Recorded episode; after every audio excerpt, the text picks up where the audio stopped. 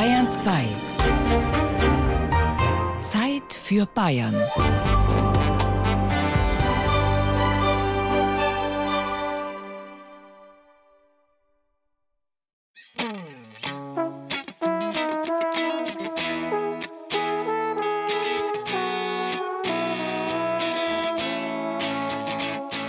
Okay. Wir sind bereit, wenn Sie es sind. Bereit? Dann kann es losgehen. Das Feiertagsfeuilleton in der Zeit für Bayern.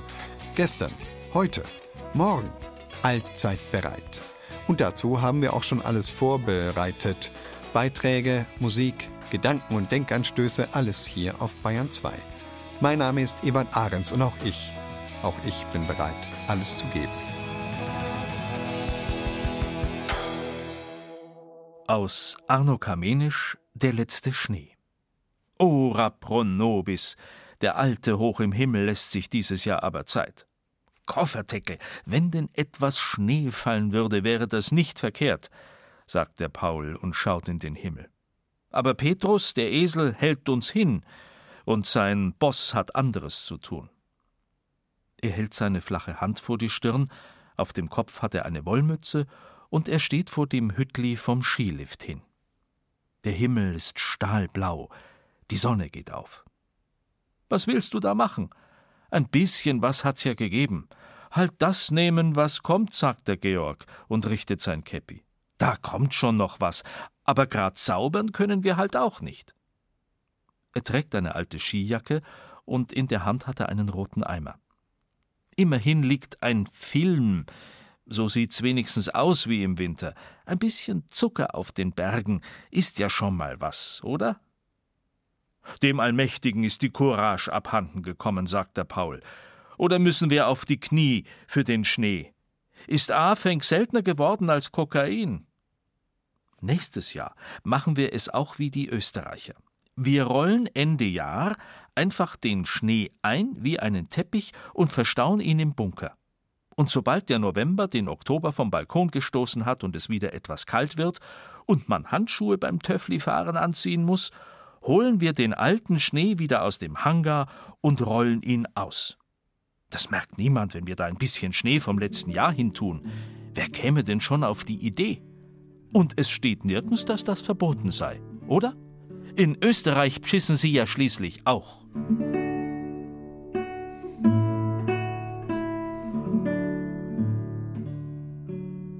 Geht nicht? Gibt's nicht.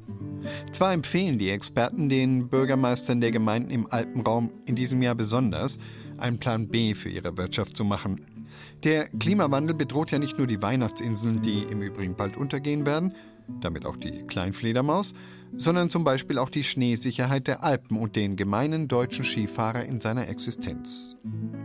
Die natürlichen Skigebiete werden immer kleiner und wer vom Tourismus lebt, wird sich etwas anderes ausdenken müssen, oder? Na, geht nicht, gibt's nicht, sagt man trotzig in Oberbayern. Und wenn sogar die Norweger dieses Jahr ihr Land beschneien, dann lachen wir darüber, denn wir tun das schon lang. Berichte unserer Korrespondenten Christina Haberlander und Louis Knoll über die moderne Frau Holle. Leise rieselt der Schnee, heißt es im Volkslied. In Bayern ist in der diesjährigen Wintersaison Weißröckchen, Weißflöckchen ein Kunstprodukt. Die Skisaison auf der Zugspitze startet mit Schnee von gestern. Im Frühjahr werden große Mengen Altschnee in Mulden geschoben und über den Sommer gerettet. Wenn die warmen Herbsttage vorbei sind, beginnen dann die Vorbereitungen für den Winter. Dann wird der Altschnee als Basis für Wintersport auf den Pisten verteilt. Pistenchef Manfred Haas. Wir machen das immer so, dass die Schneedepots an strategisch wichtigen Punkten verteilt sind. Wir holen den Schnee nicht vom Wetterwarndeck rüber, sondern der liegt schon vor Ort so dass man mit möglichst wenig Weg und Arbeit die Piste machen kann. Snowfarming nennen das die Liftbetreiber. Auf der Zugspitze, wo es keine künstliche Beschneiung gibt, ist das die Grundlage für Schneesport nach einem zu trockenen Herbst. Ende November laufen dann die ersten Lifte. Es hat gerade mal 20 cm echten Schnee.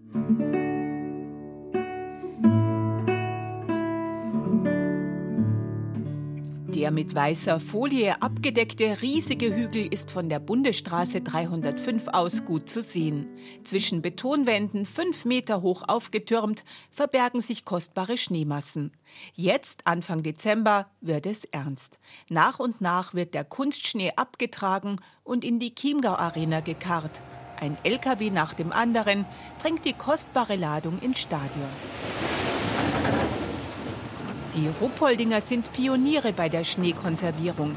2005 haben sie zum ersten Mal einen Kunstschneehaufen probeweise übersommert.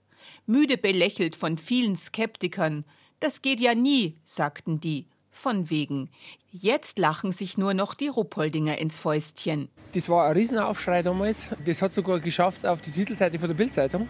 Jetzt fangen die depperten Bayern an, dass sie Schnee übersammeln. Mittlerweile ist es so, dass alle namhaften Standorte, die irgendwo mit dem nordischen Skisport zu tun haben, selbst im Alpinskisport zu tun haben, dass die Schnee übersommern. Und ähm, es wird mehr denn je betrieben, weil es einfach nötig ist. Aus dem Versuch ist inzwischen eine perfektionierte Dauereinrichtung geworden, sagt Alois Reiter, der stellvertretende Leiter der Chiemgau Arena. Ja, da lebt man ein bisschen aus den Erfahrungswerten der letzten Jahre. Das ist jetzt nicht die große Hexerei, weil was wir definitiv nicht beeinflussen können, ist das Wetter. Wir brauchen LKWs, die müssen Bordwände aufsetzen, um Ladevolumen zu produzieren. Die LKWs dürfen nicht frisch von der Baustelle kommen, die müssen gewaschen sein. Das muss also alles blitzsauberes Material sein. Und da haben wir einfach gute Partner, die wissen, was sie tun. Und dann wird aus der Wissenschaft ein machbares Experiment. Was kaum einer für möglich hielt, dem Jahrhundertsommer 2018 und dem viel zu milden Herbst hat der Kunstschneeberg getrotzt.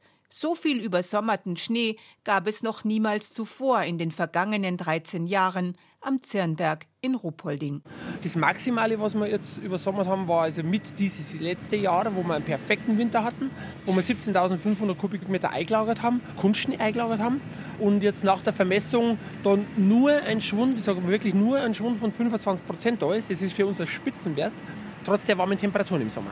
Wir können eine gute Basis herstellen. In der Praxis wissen wir, dass wir zwischen 30.000 und 35.000 Kubikmeter brauchen, dass wir richtig schön abgesichert sind. Es muss allerdings Kunstschnee sein. Er ist in seiner Kristallstruktur kompakter und hält der Hitze besser stand als Naturschnee. Ist der Schnee auf der Piste, muss er sich erst einmal setzen und das Schmelzwasser abfließen. Erst dann wird richtig präpariert und gespurt.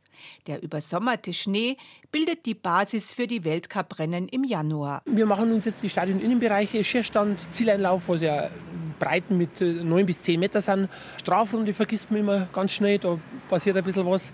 Wir werden jetzt, ähm, wenn wir fertig belegt haben, eine Trainingsrunde mit 2 Kilometer anbieten können und mit einem kompletten Schießbetrieb. Das heißt Schierstand, Einlauf, Schierstand, Auslauf, eine vernünftige Strafrunde, Passagen zum Warmlaufen. Das ist unser Ziel. Die Ruhpoldinger haben einfach einen guten Draht nach oben, denn sie konnten ab Mitte Dezember Kunstschnee produzieren und seit wenigen Tagen gibt es auch genügend Naturschnee in der Chiemgau Arena. Frisch produzierter Schnee ist schon das, was uns am liebsten ist. Oder der von oben natürlich. Hier geht ohne künstliche Beschneiung gar nichts. Anfang Dezember laufen vier Tage lang bei minus 5 Grad die Schneemaschinen in Lengries. Wie war das noch mit leise? Ohne die Beschneiung hätte man vielleicht den einen oder anderen Lift unten in Betrieb genommen mit Naturschnee, aber das war keine Qualität gewesen. Aber richtig Skibetrieb hätte man heuer jetzt ohne Beschneiung nicht anfangen können. Peter Lorenz ist Bergbahnchef am Brauneck. Zwei Speicherteiche mit zusammen 129.000 Kubikmetern Wasser bilden hier die Grundlage für Winterspaß ab Mitte Dezember. 270.000 Kilowattstunden Strom braucht die Bergbahn in der Saison, um Schnee zu machen. So viel Energie, sagt Lorenz, wie ein Mallorca-Flug mit dem Airbus. Echter Schnee fällt dann am ersten Weihnachtstag. Auf den freut sich auch Ecki Kober, Leiter einer Skischule am Brauneck. Wer möchte schon über Steine fahren? Maschinenschnee, dort ist einfach gegeben, dass die Piste einen gewissen Qualitätsstand dort einfach grundsätzlich aufbringt und dass die Kunden davon enorm profitieren. Vom Maschinenschnee profitiert auch das Sudelfeld bei Bayerisch Zell. Geschäftsführer Egid Stadler bläst Anfang Dezember drei Tage lang Wasser in den Frosthimmel und schlägt damit Frau Holle ein Schnäppchen. In 70, 72 Stunden haben wir unser Skigebiet, die Hauptabfahrten beschneit, fertig und können da in Betrieb gehen. Für ihn gilt das, was für die meisten anderen Skigebiete auch gilt. Ohne Beschneiung in heimischen Gefilden nehmen die Wintersportler noch weitere Wege auf sich. Wenn das die Gesellschaft nicht mehr will, dann werden wir auch nicht investieren. Aber es kann nicht sein, dass man einfach sagt, äh, bei uns in Bayern oder da in der Nähe von München, da darf man nicht mehr Skifahren oder darf man die Skigebiete nicht modernisieren und 20 Kilometer weiter fahren dann alle hin. Inzwischen hat der Winter etwas an Fahrt gewonnen. Auf der Zugspitze werden jetzt 1,50 Meter echter Schnee gemessen. Und die Bergbahnbetreiber dort machen sich jetzt schon Gedanken darüber, wie sie echten Schnee in den nächsten Winter retten oder ob es noch andere Wege gibt, um Schnee leise rieseln zu lassen. Matthias Kröner Drei König Nichts gehört den Straßen so sehr wie der Schnee und den Häusern, die eingepackt werden in Selbstvergessenheit und Geschenkpapier. Sogar die Menschen sind jetzt der Meinung, es könne anders gehen. Alles könne ganz anders gehen. Bevor der Tag nach Dreikönig die Welt wieder auspackt, um Gold hinterher zu jagen und Weihrauch und Myrrhe. Na, haben Sie heute schon einer alten Dame über die Straße geholfen? Ein Kätzchen aus dem Baum gerettet oder wenigstens beim Nachbarn Schnee geräumt? Eine gute Tat am Tag sollte es schon sein, das ist so das Minimum, das sich die Pfadfinder selbst als Ziel setzen. Allzeit bereit. Das ist ihr Motto. Aber Moment mal. Wann haben Sie eigentlich Ihren letzten Pfadfinder gesehen? Als es noch BMX-Räder auf den Straßen und Kassettenrekorder in Kinderzimmern gab? Ja, ganz richtig. Uns ist das nämlich auch aufgefallen. Wo sind die eigentlich geblieben, die Pfadfinder? Sind sie irgendwo immer noch allzeit bereit? Eine Spurensuche von Petra Nacke. Woran denken wir, wenn wir an Pfadfinder denken? Ganz spontan vielleicht an das berühmte Pfadfinder-Ehrenwort, an gute Taten, jeden Tag mindestens eine. Vielleicht denken wir auch an Fähnlein Fieselschweif, den Pfadfinderbund, dem Donald Ducks Neffen Tick, Trick und Track angehören. Vielleicht denken wir auch an Lederstrumpf oder war es der letzte Mohikaner? In jedem Fall denken wir an Natur. Natürlich, Natur und Wald. Waldlichtungen, um die herum kleine Zelte aufgebaut sind. Mittendrin ein Lagerfeuer, das mit Hilfe von Zunderpilz und Feuerstein entzündet wurde. Wir sehen vor unserem inneren Auge eine Schar rotbackiger Kinder in schlammfarbenen respektive moosgrünen Uniformen durchs Unterholz wuseln, um Reisig zu sammeln. Andere schnitzen mit Hilfe ihres Fahrtenmessers Speere aus Weidenruten, mit denen sie in munter plätschernden Bächlein Forellen erlegen, die anschließend über dem Feuer zum Abendessen gegrillt werden. Gesättigt schmettern die Kinder noch ein paar fröhliche Lieder zum Klang der Gitarre in den Abendhimmel, bevor sie erschöpft, aber glücklich auf ihre Isomatten sinken. Das alles ist so kernig wie ein Vollkornbrot, so bio wie ein Glas Demetermilch, so heil und perfekt wie ein Sonntagsfrühstück bei der Rama-Familie. Und ebenso schwer zu glauben. Oder nicht? Immerhin gibt es laut Wikipedia weit mehr als eine Viertelmillion aktive Pfadfinder in Deutschland. Nur, wo sind die eigentlich? Sollte man nicht hinter jedem Baum über sie stolpern? Gäbe es in einem schilderversessenen Land wie dem unseren auf Waldwegen nicht schon längst die Warnung, Achtung, Pfadfinder kreuzen, wenn dies tatsächlich der Fall wäre? Der Verdacht drängt sich auf, dass Pfadfinder nur noch auf eingezäunten Privatarealen nach Pfaden suchen oder gar nicht mehr in der freien Natur, sondern längst schon im Internet. Das jedenfalls legt die tägliche Erfahrung nahe. Wer einmal gegen Schulschluss in einer U-Bahn gefahren ist, weiß, dass Kinder und Jugendliche mit einem Handy in der Hand quasi blind und taub gegenüber ihrer Umwelt sind. Wie um alles in der Welt sollen sie sich in der Wildnis orientieren, wie ein Zelt aufbauen, Feuer machen oder gar einen Fisch fangen können. Wissen Kinder überhaupt noch, was das ist, oder verhungern sie elend beim Warten auf ein vorbeischwimmendes Fischstäbchen? Wissen sie, dass man Holz braucht, um Feuer zu machen, und Dürfen sie überhaupt selbstständig ein Lagerfeuer anschüren? Garantiert löst diese Vorstellung bei vielen Eltern eine Panikattacke aus, genauso wie die, ihre Kinder mit Schnitzmessern hantieren oder gar im Wald nächtigen zu lassen. Würden diese Eltern ihren Nachwuchs also tatsächlich bei den Pfadfindern anmelden und sie für ein Wochenende oder sogar länger lediglich der Obhut weniger Betreuer und ansonsten Mutter Natur überlassen? Eltern scheinen ängstlich geworden zu sein. Und das nicht nur in diesem speziellen Fall, sondern generell. Kinder werden heutzutage im Auto zur Schule gefahren, selbst dann, wenn die Schule nur wenige hundert Meter von der elterlichen Heimstatt entfernt liegt. Pfade können so weder gesucht noch gefunden werden. Kinder werden offenbar auch kaum noch auf Fahrräder gesetzt. Fahrradfahrende Kinder sind aus dem Straßenbild der Städte jedenfalls so gut wie verschwunden. Stattdessen sieht man massenhaft Fahrradfahrende Erwachsene und darunter auch immer mehr Senioren. Wo die eigene Kraft nicht ausreicht, die Pedale durchzutreten, hilft der Elektromotor. Erwachsene sieht man auch in jedem Wald beim Wandern, Joggen, Nordic Walken, auf dem Mountainbike oder beim Geocaching, einer modischen Version der Schnitzeljagd. Fit for fun. Und das könnte dann auch erklären, warum es in Deutschland angeblich immer noch eine Viertelmillion Pfadfinder gibt. Vielleicht ist das die neue, bisher nur Insidern bekannte Trendsportart. Pfadfinden für Erwachsene. Die Kinder bleiben derweil zu Hause und suchen sich ihre Pfade im weltweiten Datennetz.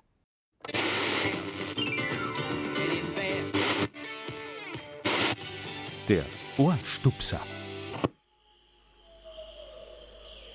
Ajowan, Anis, Vanille, Cayenne.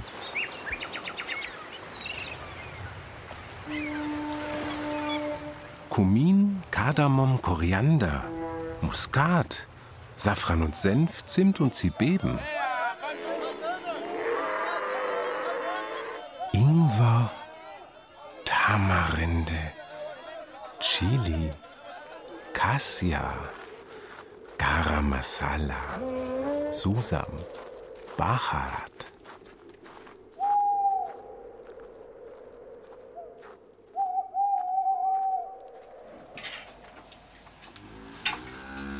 Weihrauch, Myrrhe, Gold.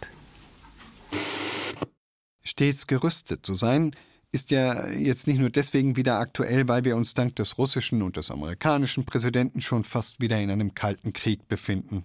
Nein.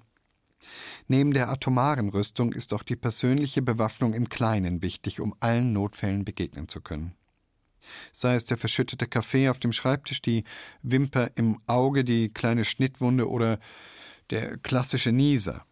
Ohne ein Tempotaschentuch ist der Alltag, gerade im Winter, kaum zu bewältigen. Da lohnt es sich doch, dieser Allzweckwaffe, die im Übrigen vor 90 Jahren, im Januar 1929 in Nürnberg erfunden wurde, mal nachzuspüren. Elmar Tannert tut das für uns.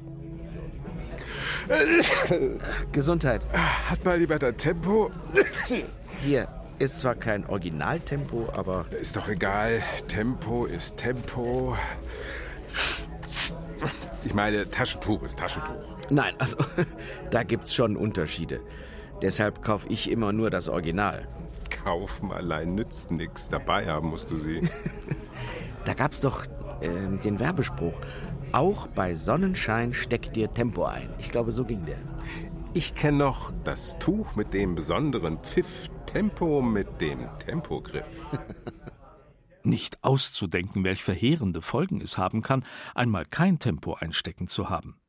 Man möchte glauben, die gesamte Menschheit habe sich seit der Tempoerfindung in eine Spezies von Spontanniesern verwandelt. Mit dem Tempo ging's fortan beim Schneuzen, flotter, hygienischer und für die Hausfrau bedeutete es eine ungeheure Erleichterung, wenn statt Blusen, Hemden, Hosen, Unterwäsche, Bettwäsche und Stofftaschentüchern nur noch Blusen, Hemden, Hosen, Unterwäsche und Bettwäsche gewaschen werden mussten. Tempos gibt es, weil fünf Jahre zuvor in Amerika das Kleenex-Taschentuch erfunden worden war und schon damals die Regel galt, dass Europa nachmacht, was Amerika vormacht. Hey, guck mal. Ich habe gerade Tempo gegoogelt und da kommt man gleich auf eBay.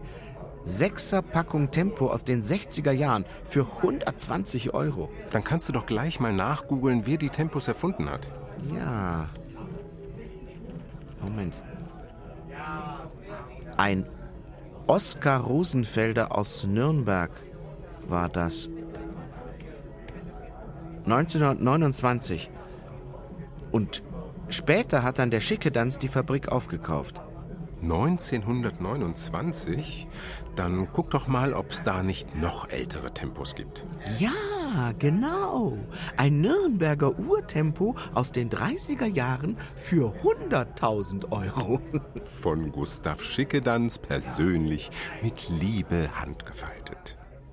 Somit besteht Tempo nicht nur aus Zellstoff, sondern auch aus Sprengstoff. Denn bis heute ist die Frage offen, ob der jüdische Fabrikant Rosenfelder, damals vom Quelle Versandhausgründer, wirklich einen angemessenen Betrag bekommen hat, wie man im Hause Schickedanz nach dem Krieg behauptete. Oder ob man damals die Gunst der Stunde genutzt hat, um sich im Rahmen der Arisierung zu bereichern. Nun, über diese Fragen könnten bei einer fränkischen Tempoparty am 29. Januar garantiert die Tempofetzen fliegen.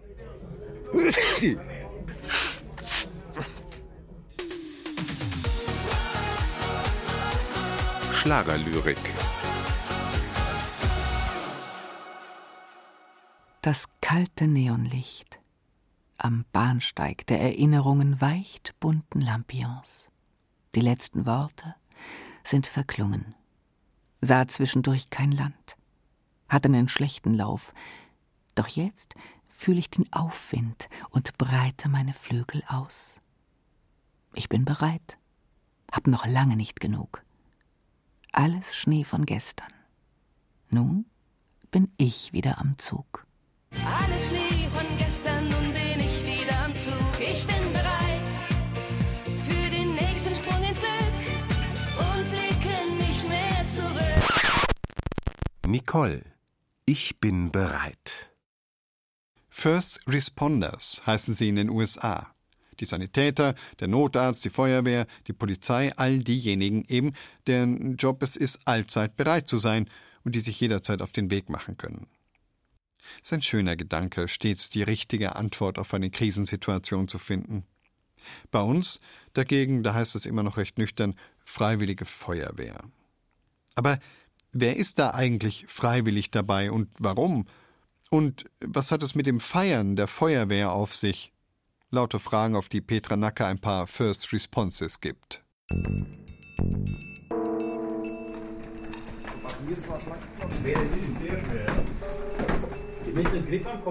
Freitagabend, kurz nach 6 Uhr in Röthenbach, St. Wolfgang. Drei Männer schleifen einen leblosen Körper die Treppe hinunter. Was beginnt wie ein Krimi, ist die Vorbereitung zu einer Übung der Freiwilligen Feuerwehr. Die 80 Kilogramm schwere Puppe wird heute das Opfer sein, das der Atemschutztrupp aus der Flammenhölle retten soll. Aber auch die Flammenhölle muss erstmal vorbereitet werden.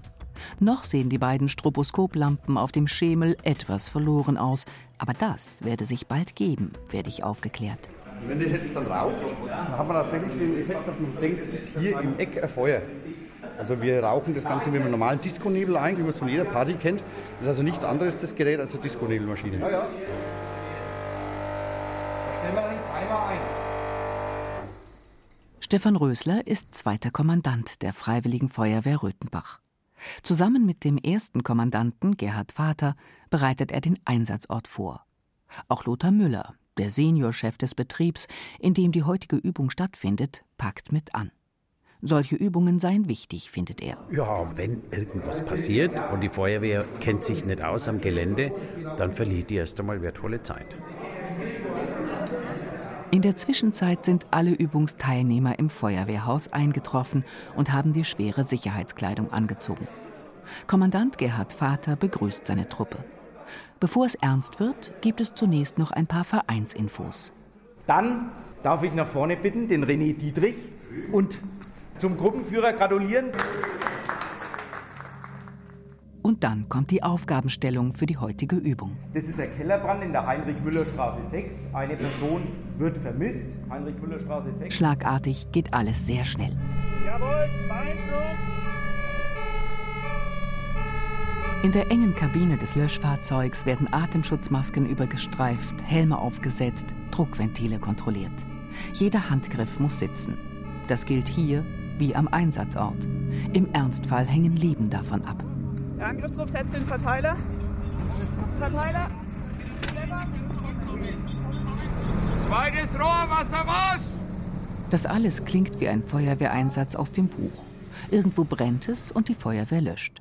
Tatsächlich machen Brände nur den kleinsten Teil der Einsätze aus, erklärt Gerhard Vater. Also die meisten Einsätze haben wir eigentlich im Bereich der technischen Hilfeleistung, sprich auf den Autobahnen, die uns hier umgeben, oder Wohnungsöffnungen, die klassische Katze am Baum haben wir natürlich. Also das macht Minimum 70 bis 80 Prozent unserer Einsätze aus. Auch wenn der Keller mit Wasser verläuft, ist eine technische Hilfeleistung. Die Frau lässt Mittag oder der Mann das Kochgut auf dem Herd stehen. Auch Wohnungsöffnung ein klassischer. Da kommt es noch nicht zum Wohnungsbrand. Wenn wir uns zu viel Zeit lassen würden, dann wäre es ein Brandeinsatz. In dem Fall ist es ein technischer Leistungseinsatz. Was auch noch viel viel ausmacht. Also so 10 Prozent sind sogenannte Sicherheitswachen oder Begleitung von, sage ich mal, war Martinsumzug beispielsweise. Da begleitet die Feuerwehr den Kindergarten, dass die Kinder nicht zusammengefahren werden hier in der Ortschaft. Und das sind eigentlich so die Hauptsachen. Immer wieder werden die freiwilligen Helfer zu schweren Unfällen im Straßenverkehr oder auf Zugstrecken gerufen und müssen lernen, auch solche Situationen zu verarbeiten.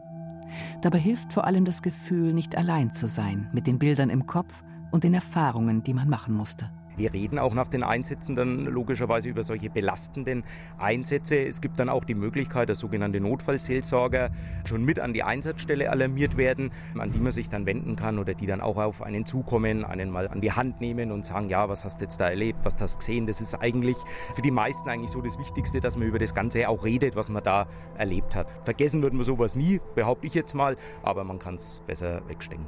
Der Zusammenhalt stärkt. Und vielleicht ist es gerade dieses Zusammengehörigkeitsgefühl, das die freiwilligen Feuerwehren für viele attraktiv macht. Gerhard Vater ist bald 30 Jahre dabei und dazugekommen wie die meisten seiner Kollegen. Ja, eigentlich, weil ein Bekannter von mir, wir waren zusammen in der Schule und er, sein Papa war schon bei der Feuerwehr, der hat mich dann mit dazu gebracht. Er ist in Wendelstein bei der Feuerwehr, ich hier in Rödenbach und wir sind eigentlich seitdem bei der Feuerwehr nie ausgetreten. Beruflich bin ich auch noch bei der Feuerwehr und im Dorf hier, da gehen doch relativ viele, Gott sei Dank, wieder zur Freiwilligen Feuerwehr. Viele Übungen gäbe es schon, aber auch viele Feste, wie überall auf dem Land, wo es freiwillige Feuerwehren gibt. Dafür ist der Feuerwehrverein zuständig, dem Stefan Rösler vorsteht. Dieser Feuerwehrverein hat einzig und allein den Grund, die aktive Wehr finanziell und mit Personal zu unterstützen. Das heißt, wir sind die dann, die Feste veranstalten, dreimal im Jahr, wo wir Geld einnehmen und das Geld fließt dann wieder in die aktive Wehr zurück. Im Sinne dessen, dass es Sachen gibt, die bei der Feuerwehr vielleicht benötigt werden, was die Gemeinde nicht kaufen möchte oder nicht kaufen kann. Und dann unterstützt man eben die aktive Wehr mit besonderen Sachen, mit besonderen Ausrüstungsgegenständen. Und dafür nehmen wir das Geld von den Festen her. Allein beim jährlichen Sommerfest gilt es rund 2000 Gäste zu bewirten. Ohne die tatkräftige Unterstützung ihrer Ehefrauen wäre das nicht zu stemmen, betont Stefan Rösler. Aber auch im aktiven Dienst sind Frauen bei den Feuerwehren schon lange nicht mehr wegzudenken. Wir haben zwei erwachsene Frauen dabei, die genau den gleichen Job machen wie wir Männer.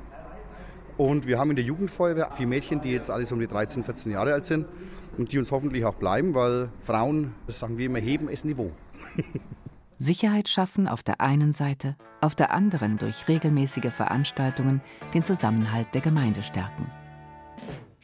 Diese Doppelfunktion verleiht den freiwilligen Feuerwehren auf dem Land ihre herausragende Stellung und macht sie für viele junge Menschen attraktiv. Bei den Röthenbachern jedenfalls darf man getrost davon ausgehen, dass sie wissen, was sie an ihrer Feuerwehr haben.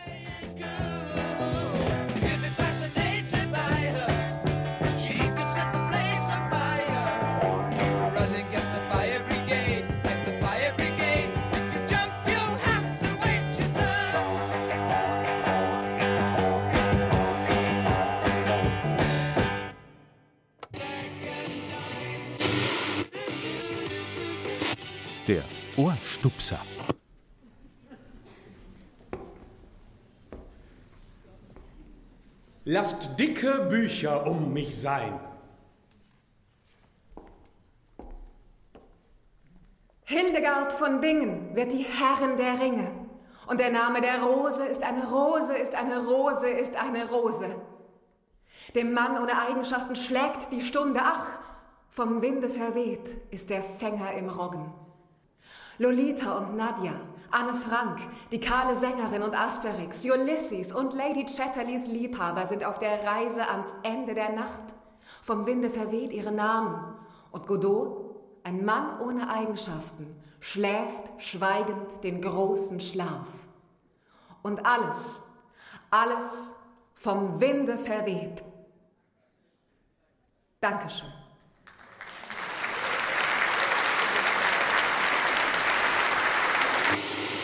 In der Hochzeit des Kalten Krieges hatten manche Baufirmen eine echte Marktlücke entdeckt, in die sie mit Wucht hineingestoßen sind und sich schnell eine goldene Baggerschaufel verdient haben. Atomschutzbunker im Eigenbau für den heimischen Garten. Es gab damals eine Menge Leute, die für alle Eventualitäten gerüstet sein wollten. Bei uns zu Hause reichte es ja nur für Überlebensmesser, aber immerhin hatten wir Kinder jeder mindestens eins. Mein Vater hatte mit Sicherheit zehn. Gerüstet sollte die Familie sein, bereit für den Fall der Fälle. Und wer jetzt glaubt, diese schöne Kultur der immerwährenden Bereitschaft sei mit dem Kalten Krieg untergegangen, der täuscht sich. Tobias Föhrenbach verschafft uns einen Einblick in die Welt der Prepper und prüft bei der Gelegenheit die eigenen Vorräte daheim.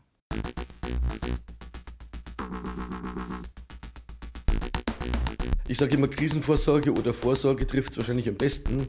Das Wort Prepper, das, da bin ich erst draufgestoßen vor vielleicht sieben, acht Jahren, als es so aus der USA rübergeschwappt ist nach Deutschland. Ich habe durch die Jugendarbeit, durch meinen beruflichen Werdegang, durch meine eigene Interessen, Selbstversorgung daheim Sachen anpflanzen, weil ich ein Landei bin, weil ich auf, mit Kleintierhaltung aufgewachsen bin. Ich war dann eigentlich schon immer Prepper. Eigentlich ist meine Oma Prepper, ohne dass sie weiß, was ein Prepper überhaupt ist.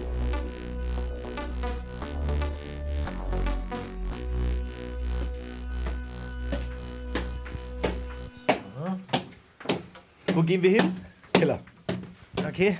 Wir lagern hier unser Obst in Kisten, das wir geerntet haben. Und hier steht unser selbst eingemachtes. Oh, was, hab was haben wir denn alles?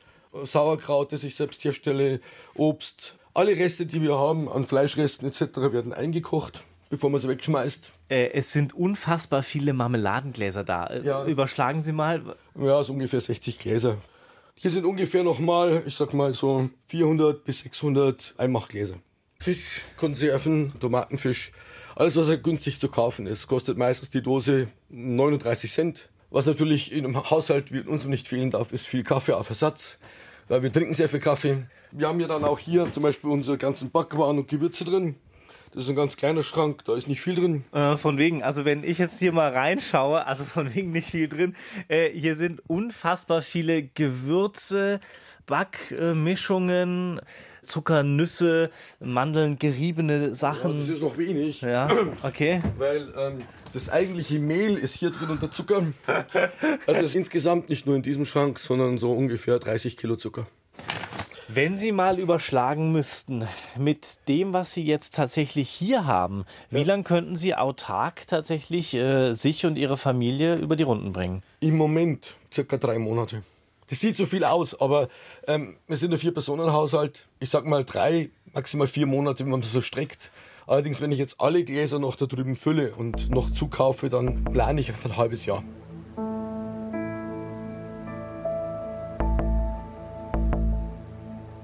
So, jetzt bin ich dran. Dann wollen wir mal schauen, wie es um meine Vorräte bestellt ist. Also, es geht ja um lagerfähige Vorräte. Jetzt gucken wir erstmal hier rein. Es gibt hier also verschiedene äh, Müslis. Dann haben wir hier Linsen, die wir machen können. Das ist so ein halbes ja, Einmachglas voll. Wir haben hier Quinoa, Bulgur, Reis in vielen verschiedenen Variationen. Ja, Grundnahrungsmittel weiter oben, da sieht es schon relativ dürftig aus. Also etwas Mehl haben wir da, so ja ein Kilo, anderthalb Kilo. Zucker ist nur wenig vor Ort. Also das sieht äh, recht dürftig aus, wenn ich das mal vergleiche. Und ja, wenn ich das hochrechnen müsste, ähm, würde ich sagen, an Lebensmitteln würde ich meine Familie damit vielleicht eine Woche, wenn es hochkommt und wenn wir rationieren müssten, über die Runden bringen. Das ist auf jeden Fall ausbaufähig. Was wäre, wenn? Das ist ein Spiel, das man als Prepper sehr oft betreibt, indem man sich fragt, was würde ich denn machen, wenn das und das passiert? Ich bin der Meinung, Strom und Internet gehen Hand in Hand. Das heißt, ohne Strom gibt es kein Internet, ohne Internet gibt es keinen Strom. Würde das zusammenbrechen, eines, würde unsere Infrastruktur, wie wir sie jetzt kennen, einfach komplett versagen, von heute auf morgen. Selbst die Hochwasserbehälter werden mit elektrischen Pumpen beschickt. Dann lässt auch der Wasserdruck im Leitungssystem nach. Sie kriegen, wie gesagt, keinen Sprit mehr an der Tankstelle. Die meisten Geschäfte haben elektrische Schiebetüren, die gehen schon mal gar nicht auf. Die Kassen gehen nicht mehr, die können nicht mehr kassieren, also machen sie erst gar nicht auf. Die Gefriertruhen, die in den Geschäften stehen, in den Lebensmittelgeschäften, die tauen natürlich auch ab. Ein Szenario für mich ist immer, dass man evakuiert wird oder sich selbst evakuiert. Also wir haben dann unsere, sagen wir mal, Fluchtrucksäcke, da ist das Wichtigste drin, inklusive der wichtigsten Dokumente, die habe ich eingescannt auf USB-Stick oder in meiner Festplatte oben dabei, weil ich dann keine große Zeit mehr habe, eine halbe Stunde zu packen. Ja, wir haben auch noch hier für 60 Liter Wasserkanister. Das sind ganz normale Faltkanister. Dreimal? Ja, das ist wenig. Ähm, Wenn man rechnet, dass pro Person zwei Liter am Tag benötigt werden, reichen die 60 Liter eigentlich nicht lange aus. Ich habe einen sogenannten Katadynfilter und kann aus jeder Wasserquelle mehr oder weniger Trinkwasser gewinnen. Das heißt, wenn ich kein Wasser mehr habe, dann gehe ich da drüben in den nahegelegenen Teich und bediene mich da.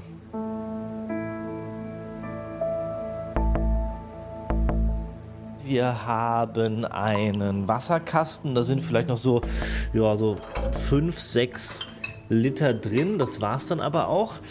Ähm, Im Kühlschrank muss ich sagen, auch da ist nicht äh, viel drin. Also wir haben hier Milch, dann viele alkoholische Getränke, Sekt zum Beispiel, Weißwein, ähm, ein Liter Bier, wenn ich es hochrechnen müsste.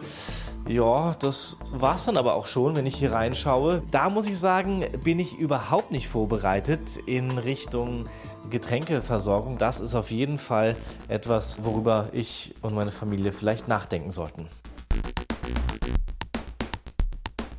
Die Menschen digitalisieren sich, man äh, hängt sehr viel im Smartphone drin, man spricht nicht mehr seine Mitmenschen an, hey, wo ist das und das? Wie geht das und das? Ich google es. Ich finde, es geht einerseits viel Kommunikation dabei verloren, auf der anderen Seite auch viel Wissen. Wir lernen, kurz Informationen zu holen und diese Informationen wieder zu vergessen. Das Wichtigste ist, dass man sich Skills oder Fähigkeiten aneignet. Ich mache das alles selbst. Entweder lese ich oder eben ich fahre im Prepper, ich fahre nach. Da gibt es Leute, die kommen aus allen Berufszweigen.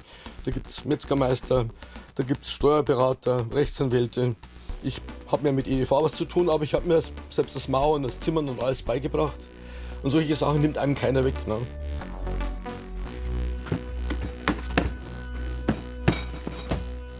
Vorräte sind ganz nett, wenn man die hat. Allerdings, wenn man da nicht mehr kochen kann, weil kein Strom mehr da ist, hat man ein Problem. Da gibt es jetzt natürlich mehrere Lösungen. Zum einen haben wir mehrere Feuerschalen. Wir können also jederzeit auch im Garten unser Essen zubereiten. Bei der Kälte natürlich ein bisschen doof. Deshalb haben wir hier auch äh, mehrere Gaskocher. Entsprechend viele Gaskartuschen. Damit komme ich bestimmt ein Vierteljahr aus. Im Winter lege ich meine ganzen Ausrüstung auseinander, mehr oder weniger. Ich baue sie auseinander, sortiere sie, schaue, ob alles noch funktionstüchtig ist. Gehe dann mein, meistens meine Akkus durch. Wie viele haben Sie davon? So um die 80 Stück. 80? Ja, 80. Ich äh, schaue gerade mal in der, in der Wunderschublade bei uns. Da sind einige Batterien, die ich noch habe. Aber das reicht natürlich nur, um ein paar Lampen zu betreiben. Ich habe recht viele Streichhölzer, das habe ich schon da. Und wenn ich jetzt mal zu den Teelichtern schaue und zu den Kerzen, also da sind wir eigentlich ganz gut aufgestellt. Da haben wir ja bestimmt so 30, 40 Kerzen, die man auch anzünden könnte so dass man bestimmt ähm, über drei, vier Tage lang mit Kerzenlicht auskommen könnte. Und was mir jetzt gerade auch noch auffällt, ich habe hier Anzünder und recht viele Briketts, denn wir haben draußen auf dem Balkon einen Grill und damit könnte man natürlich das ein oder andere zubereiten. Fragt sich jedoch, wie lange? Ich denke mal so, ja, drei, vier Tage. Und dann bräuchten wir Ideen und Alternativen für die Energieversorgung, denn so lange würden vielleicht die Batterien und die Kerzen und die Briketts beim Grill ausreichen. Man kann sich nicht auf alles vorbereiten. Ich persönlich mache mich da auch nicht wahnsinnig. Ich habe meine gewissen Vorräte, aber auch nur wie zu Omas Zeiten. Das muss jeder für sich selbst beurteilen. Ich beurteile es momentan so, dass man noch keine Akutsituation hat. Also ich mache mir da auch keinen Stress.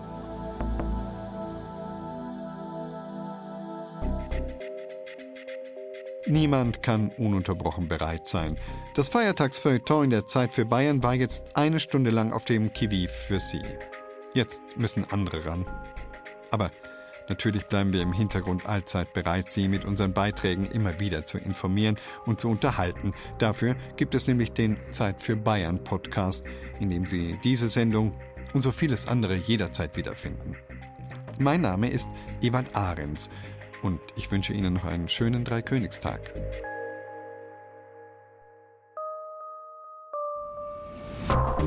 Musik